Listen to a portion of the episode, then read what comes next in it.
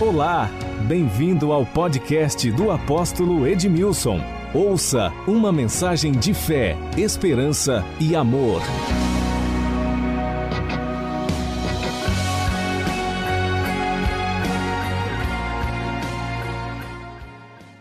Nós estamos desenvolvendo esta série As Palavras de Jesus Curam. As palavras de Jesus curam as nossas feridas, as palavras de Jesus curam a nossa alma abatida. É tão extraordinário olharmos para a Bíblia, que é a palavra de Deus, Gênesis capítulo 1, versículo 1, diz que no princípio criou Deus os céus e a terra. E a terra era sem forma e vazia. E o Espírito de Deus pairava sobre a face das águas.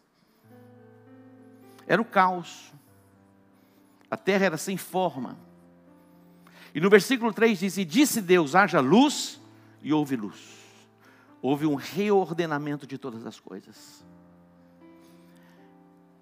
E disse Deus: produza a terra ervas, árvores frutíferas, que deem o fruto segundo a sua espécie. E assim foi.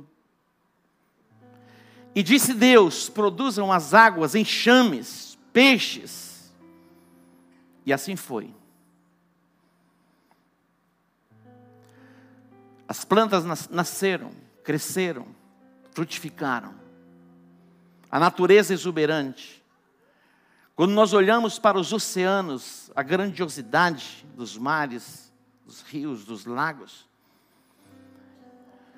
Quando você arranca uma árvore da terra, o que acontece com essa árvore que foi arrancada? Hã? Quando você arranca uma árvore da terra, o que acontece com essa árvore? Ela morre. Quando você tira os peixes da água, que é que acontece com os peixes? Morrem. É isso aí. Quantos anos tem essa criança? Quatro anos, está conectado, você viu, né? Então, quando você arranca uma árvore, ela morre. Quando você tira os peixes da água, eles morrem. Quando Deus falou a respeito do homem, Ele disse assim: façamos o homem conforme a nossa imagem e semelhança. Ele ordenou para que a terra produzisse, e a terra produziu. Ele ordenou para que as águas produzissem, as águas produziram. Mas quando ele falou a respeito do homem, ele diz: façamos o homem conforme a nossa imagem e semelhança. Não existe um outro ser feito à imagem e à semelhança de Deus, apenas o homem. Quando você arranca uma árvore da terra, ela morre. Quando você arranca ou tira os peixes da água, eles morrem. Quando o homem sai da presença de Deus, ele morre. Não estou falando da morte física, eu estou falando da morte espiritual. Quando Deus disse: façamos o homem conforme a nossa imagem e semelhança, Deus é espírito. Deus é um ser espiritual. Deus não tem um corpo como nós temos. Quando ele disse: façamos o homem conforme a nossa imagem e semelhança, nós fomos feitos a imagem e a semelhança de Deus no nosso espírito. O apóstolo, apóstolo Paulo, ele escreve aos Tessalonicenses e ele fala que nós somos um ser espiritual. Somos espírito, alma e corpo. Nós somos um espírito. Nós possuímos uma alma. E nós moramos no corpo. Nós terminamos uma série falando a respeito de filiação, 21 dias de filiação, foram três semanas falando a respeito de paternidade e orfandade. Uma das maiores tragédias da humanidade está na orfandade, onde se perdeu o vínculo de paternidade. Uma das maiores tragédias da humanidade está aí, na questão da orfandade.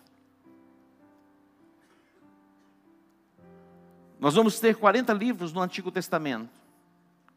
O primeiro livro é Gênesis, o último livro é Malaquias. Malaquias é um profeta que foi levantado por Deus como um oráculo para confrontar a nação de Israel, que é a nação sacerdotal. E ele vai fechar o Antigo Testamento com dois versículos. Antes que venha o grande e terrível dia do Senhor, eu enviarei o profeta Elias. E ele converterá o coração dos filhos aos pais. Dos pais aos filhos, dos filhos aos pais, para que a terra não seja ferida por maldição. Olha isso. O último livro do Antigo Testamento. Deus levanta o profeta dizendo: Olha, antes que venha o grande e terrível dia do Senhor, eu vou enviar o profeta Elias. Não fala sobre a reencarnação de Elias. Nós não encontramos fundamentação bíblica para essa doutrina da reencarnação. A Bíblia diz que ao homem foi dado o direito de morrer uma única vez, vindo depois o juízo. Mas está falando da voz profética que seria levantada, ecoada, para tocar no coração dos pais, para que o coração dos pais se converta aos filhos e dos filhos aos pais, para que a terra não seja ferida por maldição. Jesus ele fala a respeito de João Batista, e João Batista trazia esta unção profética que estava sobre Elias. João Batista. João Batista era primo de Jesus. Entre Malaquias e João Batista, foi o primeiro profeta do Novo Testamento. E Malaquias, o último profeta do Velho Testamento, foram 400 anos. Deus se calou. Zacarias é o pai de João Batista. Quando ele foi ao templo para oferecer sacrifícios, era o turno dele, ele tinha que cumprir a sua função. O anjo Gabriel apareceu a ele falando a respeito da concepção, que a sua esposa daria à luz, e ela era estéril. E ele não acreditou muito naquilo. E como sinal, porque ele não acreditou, ele ficou mudo. Até, quando, até o nascimento do menino. Da voz profética. Ficou como que parada, ninguém ouvia Deus por 400 anos. E nós falamos a respeito desta série Paternidade e Orfandade. Onde nasceu isso? Eu estava pensando, imaginando, Lúcifer, ele era um dos principais anjos, aquele que tinha a preeminência, que se destacava nos céus. Ele plantou uma semente de rebelião no coração de um terço dos anjos. Um terço dos anjos. Imagina o ambiente como o céu. A gente imagina, a gente pensa. A Bíblia dá alguns vislumbres. Para nós, um dos metais mais preciosos da terra é o ouro. Não é verdade? E damos tanto valor. No céu. O calçamento. As ruas são de ouro. Imagina. Nós temos um vislumbre disso. De como vai ser o céu. A nossa mente muitas vezes não consegue entender, compreender isso. Agora fica imaginando um ambiente como este. Alguém convencer um terço dos anjos a se rebelar contra o Criador. Lúcifer plantou uma semente de rebelião. No dia, eu estava com o bispo Dag Mills, e ele estava falando a respeito de algo que ele ouviu, e eu vinha pensando a respeito disso. Que tipo de semente, que palavras Lúcifer usou para convencer um terço dos anjos a se rebelar contra aquele que os havia criado? quando Deus fez o homem, Deus fez o homem à sua imagem e semelhança. E Deus disse: domine sobre toda a terra, exerça um governo, exerça uma autoridade. E alguém disse assim: isso foi demais para Lúcifer. Ele não achou isso justo. E ele chegou para os anjos e vai dizendo um por um: Deus foi injusto conosco. Isso é interessante como o diabo trabalha. É da mesma forma. Nós vimos um testemunho impactante de alguém que se revoltou, se rebelou contra Deus.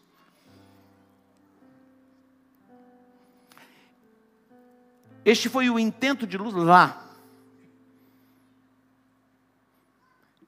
Dizendo: olha, Deus foi injusto conosco. Ele fez alguém semelhante a Ele na terra.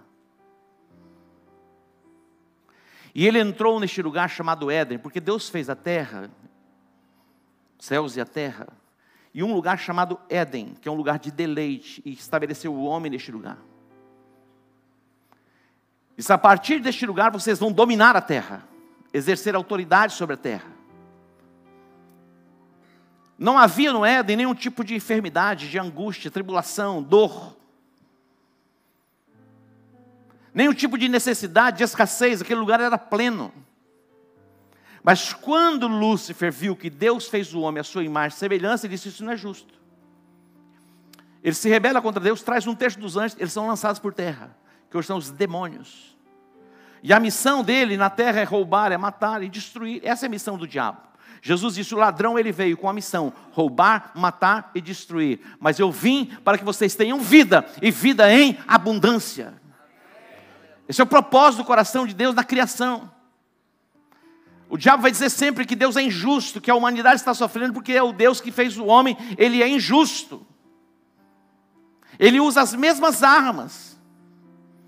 Ele entra no Éden. E no capítulo 3 fala da queda do homem. No capítulo 2, quando Deus fez o homem a sua imagem e semelhança, estabeleceu o governo sobre o homem, Deus estabeleceu um princípio. Vocês podem comer de todos os frutos de todas as árvores do jardim. Vocês só não devem comer da árvore do conhecimento do bem e do mal. Porque no dia em que vocês comerem, certamente vocês morrerão. Olha isso. No dia em que vocês comerem, Lúcifer vai dizer, a serpente, a serpente vai dizer para Eva: não é bem assim chega para uma conversa e diz: Foi assim que Deus disse que vocês não devem comer de todos os frutos das árvores do jardim. Ela disse: Não, Deus não disse isso. Deus disse para nós não comermos da árvore do conhecimento do bem e do mal. Aí falou: Ah, tá aí. Sabe por que, que Deus disse isso para vocês? Porque Ele sabe que no dia que vocês comerem, vocês vão se tornar iguais a Ele. A mesma semente Sabe por quê? Porque o homem é a coroa da criação de Deus.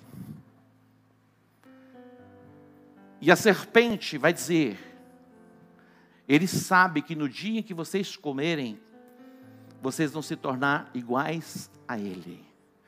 Os olhos de Eva brilhou. Ela viu que aquela árvore era desejável. E ela comeu. Mas havia uma sentença. No dia em que vocês comerem, certamente vocês morrerão. Morte fala de separação. Quando Adão e Eva, eles comeram do fruto, veio o juízo. E eles foram expulsos do, expulsos do jardim do Éden. Eles não morreram fisicamente. Eles morreram espiritualmente. Espiritualmente eles foram separados de Deus. Deus é espírito. E Deus se relaciona, e é um espírito, ele não se relaciona com o mundo físico, é espiritual, no mundo espiritual. Com o nosso corpo, nós nos relacionamos com o mundo físico. Nós possuímos uma alma que fala dos nossos sentimentos, das nossas emoções. Quando Adão e Eva comeram do fruto, eles foram lançados fora do Éden. E a Bíblia diz que nasceu na terra os espinhos e os abrolhos. Aquilo que fere o homem. Mas Deus disse: do suor do teu rosto você vai comer o pão.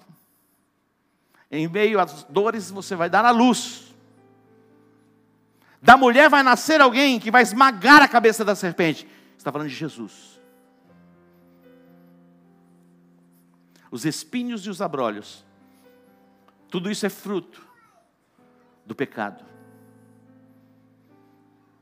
Mas o próprio Deus vai providenciar a redenção para toda a humanidade.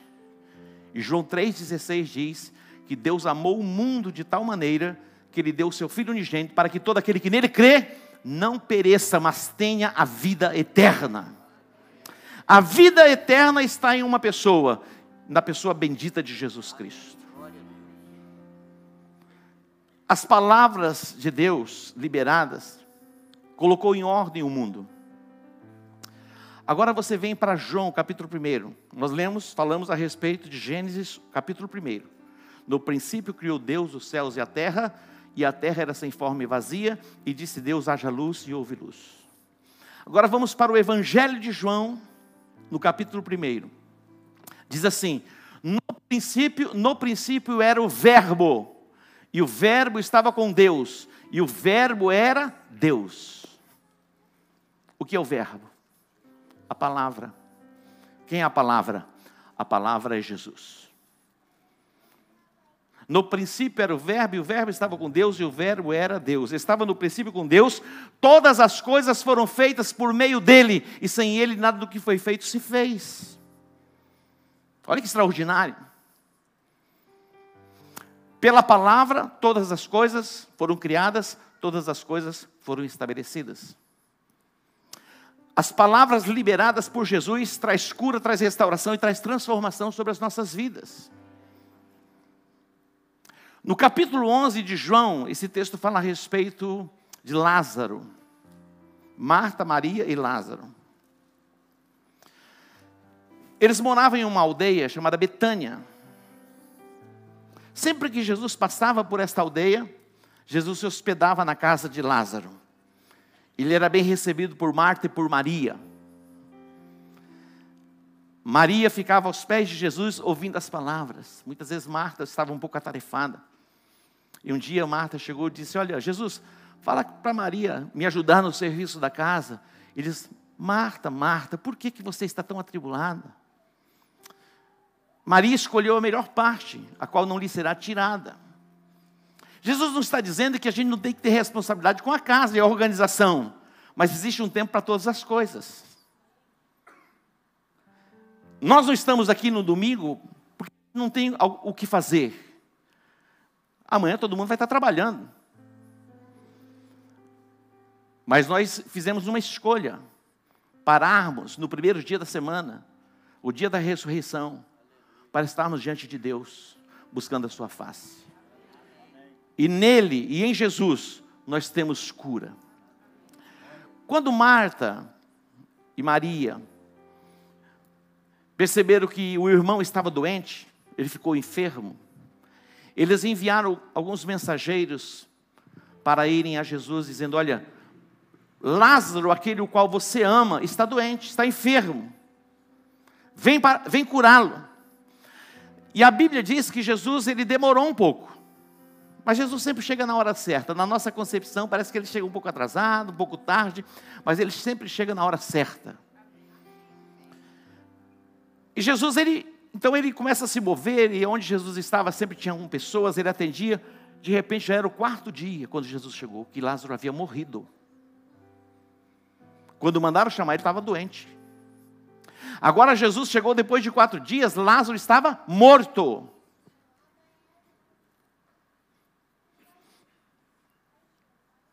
Fica imaginando, algumas pessoas, quando elas chegam em alguns ambientes, parece que chama a atenção de todo mundo, não é verdade?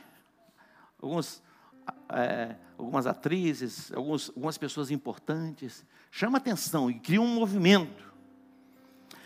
Aonde Jesus ia, criava um burburinho, porque Jesus vinha curando pessoas, libertando pessoas, dando vista ao sexo, expulsando demônios, e aonde Jesus ia, ia uma multidão com ele. Se tornava visível e perceptível. E de repente, Jesus vai entrar na aldeia. E for disseram a Marta: Jesus está vindo aí. O que ela fez? Saiu correndo. E foi ao encontro de Jesus. E quando ela chega diante de Jesus, ela diz: Se o Senhor estivesse vindo na hora certa, quando nós mandamos chamar, o nosso irmão não teria morrido.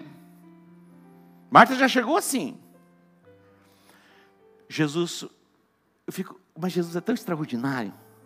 Jesus nos surpreende com as suas palavras. Ele olhou para Marta disse: Marta, o teu irmão vai ressurgir. O teu irmão vai ressuscitar. Ela disse: Eu sei que um dia ele vai ressurgir, porque ela conhecia a doutrina bíblica que fala a respeito da ressurreição dos mortos. Você sabia que um dia você vai morrer? Isso você sabe. Ou tem alguém aqui que é eterno, não vai morrer? O corpo físico. Agora, é possível que nem todos saibam que um dia todos nós iremos ressuscitar. Mas a Bíblia temos um fundamento que diz que um dia todos nós ressurgiremos dentre os mortos. Quando Jesus voltar para buscar a sua igreja, meu irmão, os sepulcros vão se abrir e haverá ressurreição dos mortos. Quando Jesus ressuscitou, não tem como negar que Jesus existiu. As pessoas podem até não acreditar que Jesus era o filho de Deus. Pode até negar, eu não acredito. Mas é impossível negar. Você acredita que Platão eh, existiu? Aristóteles, esses, esses filósofos existiram, você acredita? Olha só, algumas pessoas têm dificuldade de acreditar que Jesus existiu. Você pode até não acreditar que Jesus é o Filho de Deus. Mas você não acreditar que ele existiu é tão recente, dois mil anos apenas, aí é demais. É bom estudar um pouquinho mais a respeito disso. Então Marta disse: Eu sei que o meu irmão vai ressurgir na ressurreição dos mortos. Ele falou: Marta, preste atenção. Eu sou a ressurreição e a vida. Quem crê em mim, ainda que esteja morto, viverá. E todo aquele que vive e crê em mim, jamais morrerá. Eu sou a ressurreição e a vida. Quem crê em mim, ainda que esteja morto. Agora eu pergunto: pode alguém estar morto acreditar em alguma coisa? Uma pessoa morreu, foi sepultada. Uma pessoa que morreu e foi sepultada, não tem como acreditar. Mas Jesus não está falando desta morte física. Ele está falando da morte que veio, entrou no mundo por causa do pecado de Adão. A Bíblia diz que por um homem entrou o pecado no mundo e pelo pecado de um homem entrou a morte. Romanos, capítulo 5. Pelo pecado de um homem entrou a morte no mundo. Mas por um ato de justiça, Jesus é o segundo Adão. Trouxe de volta a ressurreição. Você já viu aquela cena assim, quando teve uma cena muito forte de um jogador de futebol do São Caetano, que ele teve um infarto, ele caiu no, no, no gramado e morreu. Serginho. Olha só, a partir dali, se tornou obrigatório ter em todos os estádios o desfibrilador. Você vai a alguns países avançados, onde tem turistas e aglomera pessoas, você vai encontrar assim, igual o extintor, a gente tem ali um extintor. Que tal a gente ter aqui um desfibrilador? Tem esse extintor. Você encontra em alguns países desenvolvidos, alguns lugares de pontos turísticos, desfibrilador. Se alguém tem um ataque de coração, tum, ressuscita. Aquele impacto ressuscita. Jesus está dizendo: Eu sou a ressurreição e a vida. Mas Jesus não está falando de pessoas que morreram fisicamente. Jesus está dizendo: olha, um dia o homem pecou se afastou de Deus e entrou, eh, pelo pecado entrou a morte, que é a separação. Mas agora em Jesus, Jesus é o nosso desfibrilador. Tum, daí a gente revive nele. Eu não estou falando de coisas de natureza humana, eu estou falando de coisas espirituais. Nós temos aqui cardiologistas, nós temos aqui tudo. E eles fazem um bom trabalho. Mas a questão espiritual, Não cabe a eles. E como isso acontece? Pelo impacto que nós temos, que vem pela palavra de Deus, que traz o homem espiritual de volta. O homem foi separado de Deus no Éden. E através de Adão, que ele peca, toda a humanidade nasce separada de Deus. Mas agora em Cristo Jesus, nós podemos nos voltarmos para Deus. E Jesus disse: Marta, eu sou a ressurreição e a vida. Aquele que crê em mim, ainda que esteja morto, nesse estágio que vive na dimensão da alma, na dimensão do corpo, pode tornar a ter vida, pode voltar a se relacionar comigo. Tem muita gente querendo se relacionar com Deus através da alma. Tem muita gente querendo se relacionar com Deus através do corpo. O nosso relacionamento com Deus se dá através do nosso espírito. E para que possamos ter um relacionamento com Deus, é necessário o quê? Nascer de novo. Nascer de novo. Eu fico imaginando e pensando, Lázaro, e Jesus entra na aldeia, Maria veio ao seu encontro, Marta está lá, ainda, Maria, Marta veio ao encontro, Maria ainda está lá. De repente, vem Maria também. Se o Senhor estivesse aqui, o nosso irmão não teria morrido. Jesus perguntou: aonde vocês o colocaram? Eles tinham colocado o corpo de Lázaro numa, numa gruta assim, numa caverna, colocaram uma pedra. Jesus se dirige e diz assim: Olha, se vocês crerem, vocês verão a glória de Deus. E diz: Tirai a pedra. Tem coisas que você deve fazer e você tem que fazer. E tem coisas que você já não consegue fazer, aí Deus faz. O que cabe a você fazer, você tem que fazer. Mas tem coisas que você já não tem mais como resolver, aí entra Deus. Algumas pessoas estão tão cativas e aprisionadas que por elas mesmas, elas já não conseguem mais se desvencilhar dessas amarras. Aí entra Deus. Eu fico pensando, imaginando, Jesus perguntando: onde vocês o colocaram? Eles disseram: nessa gruta. Jesus falou: tirem a pedra. E alguém disse: Jesus já cheira mal. Já é o quarto dia. Não faz sentido. Se vocês crerem, vocês vão ver a glória de Deus. Agora fica imaginando, primeiro dia, segundo dia, terceiro, quarto, o quarto dia que Lázaro estava lá.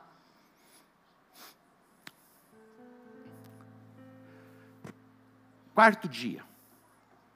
Pensa nisso, quarto dia que, já, que, ele havia morrido, já era o quarto dia. Em quatro dias dá para se fazer muita coisa, não é verdade? Quando você sai de férias, dois, três, quatro dias, assim, um passeio de três, quatro, cinco dias, é uma coisa boa.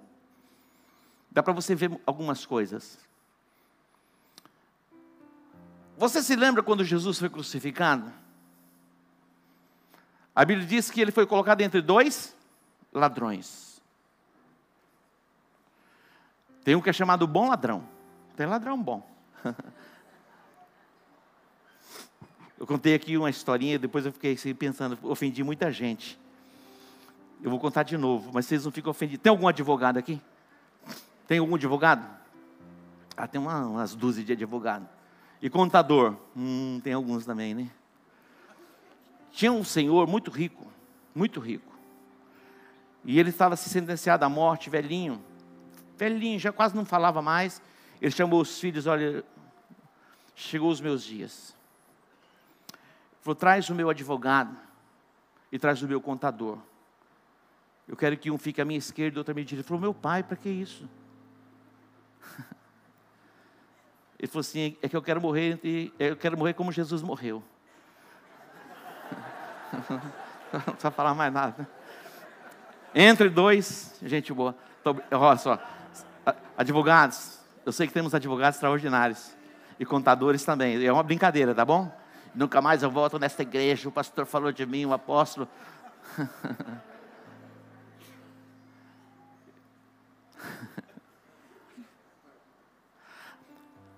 Quando um insultava, um dos uns que estava lá com Jesus sendo crucificado, insultava, dizia: Se tu és o filho de Deus, desce da cruz, salva a ti e salva nós também. Se tu és aquilo que você diz ser, o Filho de Deus, desce da cruz, salva você mesmo e salva nós também. O outro diz, ele não fez nada. Ele é um santo. E ele se volta para Jesus, só faz isso. Lembra-te de mim quando entrares no teu reino.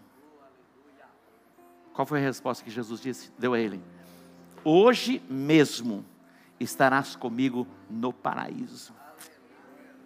Hoje mesmo. Irmão, eu fico imaginando, ele estava lá, já estava do outro lado. Agora imagine o que é o paraíso. Um vislumbre do paraíso, assim, em alguns segundos. Falou, é aqui que eu quero ficar. Daqui eu não saio nunca mais. Agora você imagina, Lázaro já era o quarto dia que ele estava no paraíso. E de repente ele ouve uma voz: Lázaro! Aquele negócio ecoou assim. Ué, eu conheço essa voz. Essa voz é de Jesus, meu amigo. Eu, eu fico imaginando Lázaro, falou: Não volto para lá não. não volto não. Mas aquela voz, daí vem, vem depois. Ele falou: Lázaro! Ele falou: É Jesus. Aí vem a segunda parte.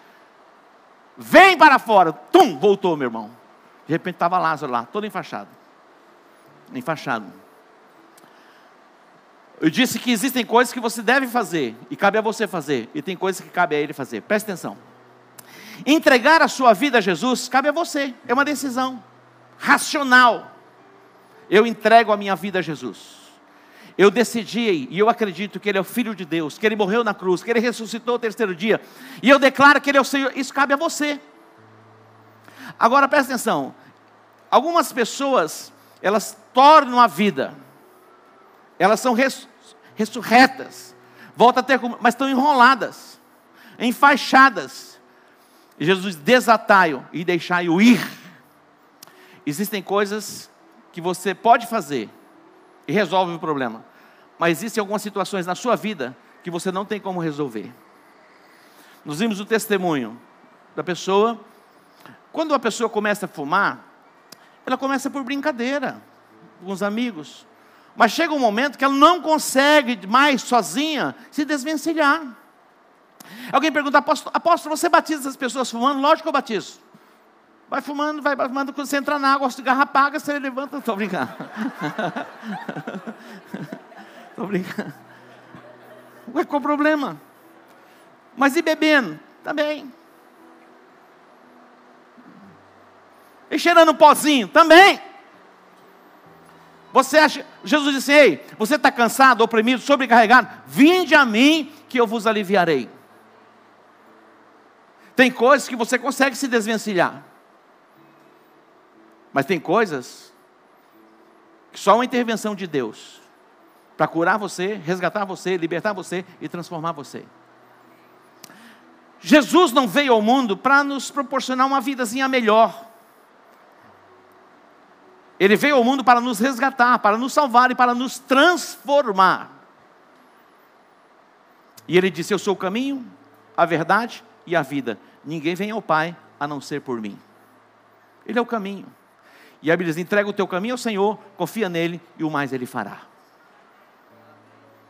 Hoje você pode ouvir essa voz. Qual o seu nome? Fala o seu nome para mim. Hã? Júlia, eu vi um nome aqui só. Ah, todo mundo tem nome aqui? Fala o seu nome bem alto para mim. Jesus está dizendo: Ei, vem. Dá para você levantar? Fica em pé. Levanta assim. É o seu dia, é a sua hora é hora da sua cura, da sua restauração, da sua transformação. É a hora do Espírito de Deus se mover para libertar você. Você vem num cativeiro. Jesus disse: passemos para outra margem. Jesus ia entrar num território que estava tomado por uma legião de demônios. A pessoa vivia nos sepulcros e nas montanhas. Era um homem violento, nada detinha. Ele era aprisionado com cadeias e ele rompia as cadeias. Quando Jesus chegou naquele território, ele voltou ao perfeito juízo Dá para aumentar só um pouquinho meu som aqui? E a chuva agora aumentou. Está chovendo mesmo, a gente não vai poder sair, então a gente vai ficar um pouquinho. Estou brincando. Eu já trouxe a minha capa. Hoje é o seu dia. Hoje é o dia da sua decisão. Não importa o quão distante você tenha ido de Deus, se afastado de Deus, vivendo uma vida de pecado, você pode voltar-se para Ele. Ele vai libertar você, vai curar você, vai restaurar você, vai transformar você em uma nova criatura. Todo aquele que invocar o nome do Senhor será salvo. Se você crê com o coração que Jesus ressuscitou dentre os mortos, eu pergunto: você acredita nisso? Que Jesus morreu na cruz e ressuscitou dentre os mortos? Você acredita que Jesus é o Filho de Deus? E a Bíblia diz: a palavra está junto de ti, na tua boca e no teu coração. Isto é a palavra da fé que pregamos. Se com o teu coração creres que Jesus ressuscitou dentre os mortos, e com a sua boca confessares como Senhor da sua vida, você será salvo. Ah, eu vou fazer um curso de teologia para ver como vai ser. É só entregar agora. Tem que fazer um curso de teologia. Ah, eu vou fazer um curso de seis meses. Pra... Não, é uma decisão. E essa decisão é para você tomar agora. Então feche os seus olhos. Eu quero orar com você e conduzir você em uma oração. Mas faça desta oração a sua oração. Diga assim: Eu reconheço.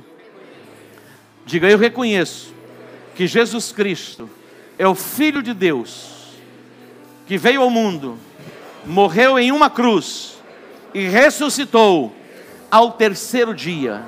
Diga, eu invoco o nome de Jesus e eu declaro com a minha boca que Ele é o meu Senhor, Ele é o meu Salvador.